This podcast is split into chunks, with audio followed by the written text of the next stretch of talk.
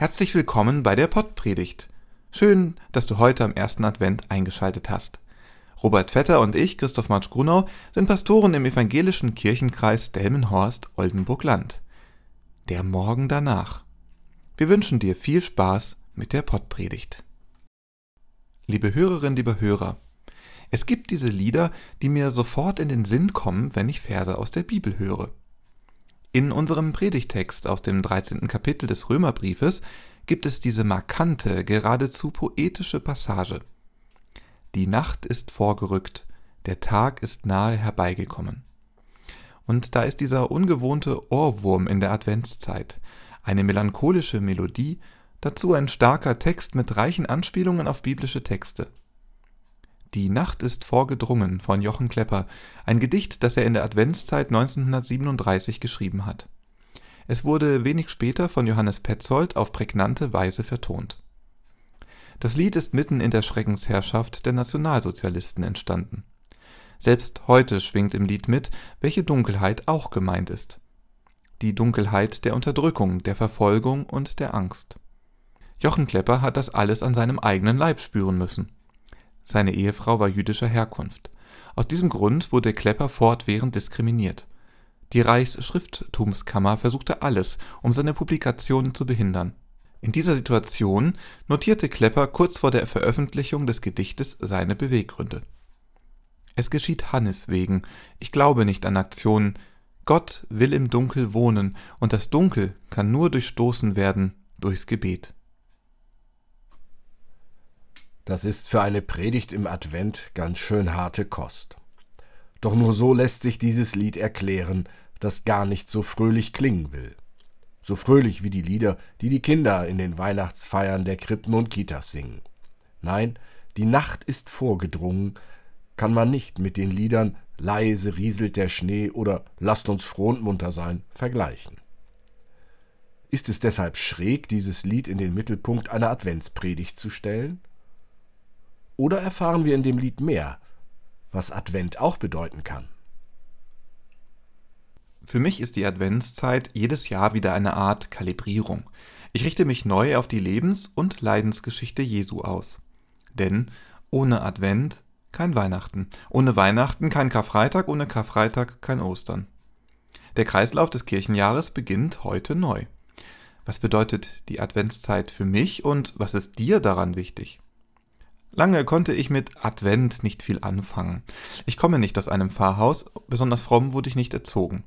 Advent, das war für mich geplärtes Last Christmas von Wham in stickigen Kaufhäusern, trockene und viel zu süße Kekse, muffige Tannennadeln, ungleichmäßig abgebrannte Adventskranzkerzen, viel zu viel Kitsch auf überfüllten Weihnachtsmärkten. Ich gebe zu, so schlimm war es sicher nur in meiner Wahrnehmung. Ich bin dem Thema Advent sehr unromantisch begegnet. In den letzten Jahren hat sich das geändert. Der Advent hat viel mehr Seiten und ich puzzle mir das alles zusammen. Und damit bin ich noch nicht fertig. Advent ist der Beginn von etwas ganz Besonderem. Gott kommt in die Welt. In der Krippe, im Stall wird er in Jesus Christus Mensch. Er lebt unter uns, erfährt Unrecht und Leid. An Karfreitag stirbt Christus für uns Menschen am Kreuz. Er steht an Ostern wieder auf. Zu Himmelfahrt kehrt er zu Gott zurück. Soweit die dogmatische theologische Zusammenfassung. Doch was geht in unserem Herzen vor? Das ist immer wieder eine neue Herausforderung. Wir möchten das Leben und das Leid Jesu ernst nehmen, aber dich, liebe Hörerinnen, lieber Hörer, trotzdem nicht depressiv zurücklassen. Doch ohne das Leid, ohne das Kreuz, ohne die von Gott überwundene Finsternis von Tod und Sterben, würde sich Jesu Geburt an Weihnachten und seine Auferstehung zu Ostern für uns falsch und leer anfühlen. Ohne Advent kein Ostern. Was Jesus erfahren hat, ist ein tiefer Trost. Egal was passiert, das Licht Gottes durchdringt die Dunkelheit in unserem Leben. Jochen Klepper beginnt sein Lied so. Die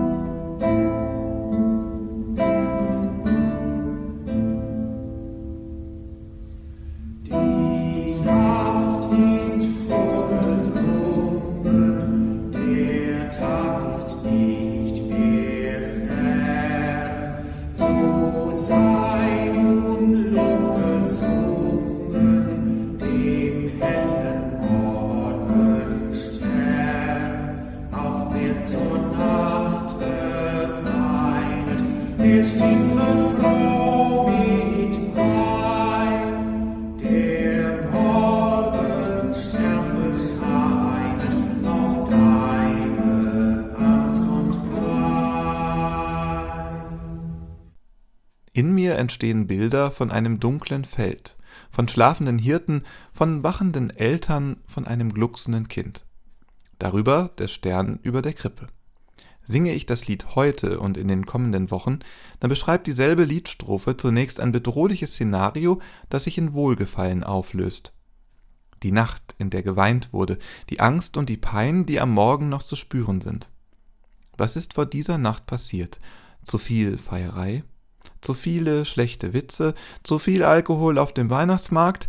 Katerstimmung nach der Betriebsfeier, wenn der Ernst des Lebens wieder über uns hereinbricht? die Dunkelheit in uns, der schwere Rucksack auf dem Rücken? Verfolgt von schlechtem Gewissen, von den Netzen der Bequemlichkeit, von der schmerzhaften Erinnerung an das, was so mühevoll verdrängt wurde? Mit was gehst du in die Adventszeit? Was ist in deiner Nacht passiert?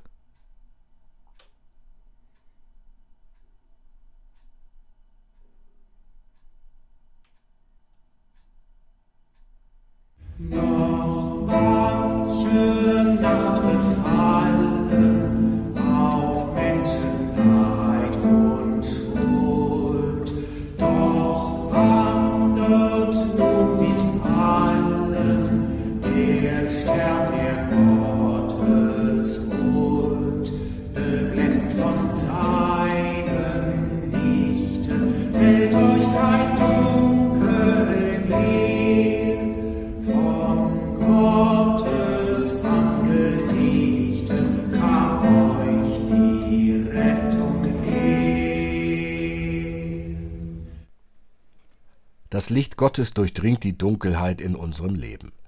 Wenn Gott in dein Leben tritt, dann endet diese Nacht des Leids. Aus Klage wird Lob, aus Trauer wird Freude. Gott negiert nicht, was passiert ist. Er wischt zwar deine Tränen weg, aber er wischt nicht einfach fort, was dafür verantwortlich ist. Du wirst wieder diese Nächte haben, dein Herz wird wieder angefüllt sein mit Trauer und Klage. Du wirst wieder das schlechte Gewissen spüren, deine Schuld nicht von dir weisen können. Und trotzdem, das ist der Trost, den ich in der Adventszeit empfinde, ist Gott jedes Mal wieder bereit, sich diese Last, dieses Leid wieder und wieder auf seine Schultern zu laden. Dafür kommt Jesus zu den Menschen. Dafür ist er auf dem Weg zu uns, jeden Tag und jede Nacht.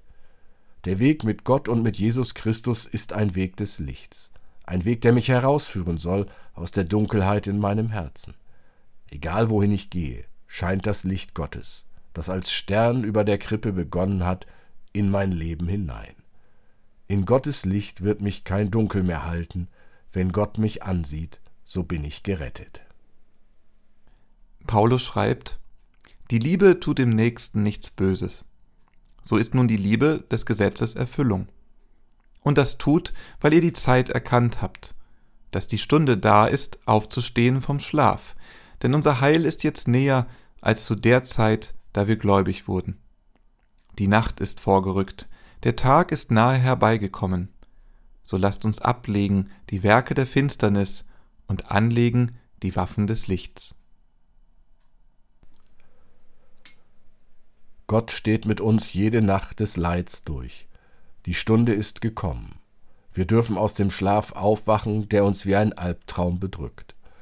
Jeder Morgen danach ist wie ein Ostermorgen, an dem das Licht Gottes die Dunkelheit unseres Lebens durchdringt. Jeder Morgen danach ist wie das Licht des Sterns über dem Stall, der das kleine Gesicht in der Krippe hell anstrahlt. Jeder Morgen danach bringt ein großes Versprechen mit. Gott liebt dich. Gott ist der starke Fels, an dem ich mich heulend anlehne. Er ist die feste Burg, in der ich neuen Mut sammle, um in das Leben zurückzukehren. Gott befreit mich aus den Netzen, die ich mir selbst zur Falle gemacht habe. Er schenkt mir neue Stärke, mit der er mich erlöst. Gott stellt meine Füße auf weiten Raum, damit ich nach vorne sehen kann, in eine Zukunft ohne Leid und Tod. Gott erfüllt mich mit dem Licht seiner Liebe, damit ich es im nächsten zum Leuchten bringen kann. Ich wünsche uns allen einen guten Start in das beginnende Kirchenjahr, in die kommende Zeit, dass wir unsere dunklen Gedanken zurücklassen können und fröhlich Gottes warmen Blick genießen dürfen, in jeder Nacht und an jedem neuen Morgen. Amen.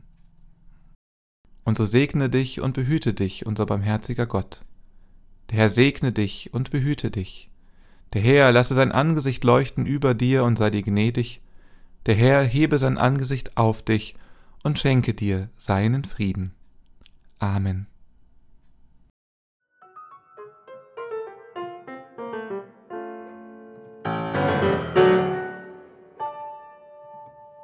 Dieser Podcast ist ein Angebot des evangelisch-lutherischen Kirchenkreises Delmenhorst-Oldenburg-Land.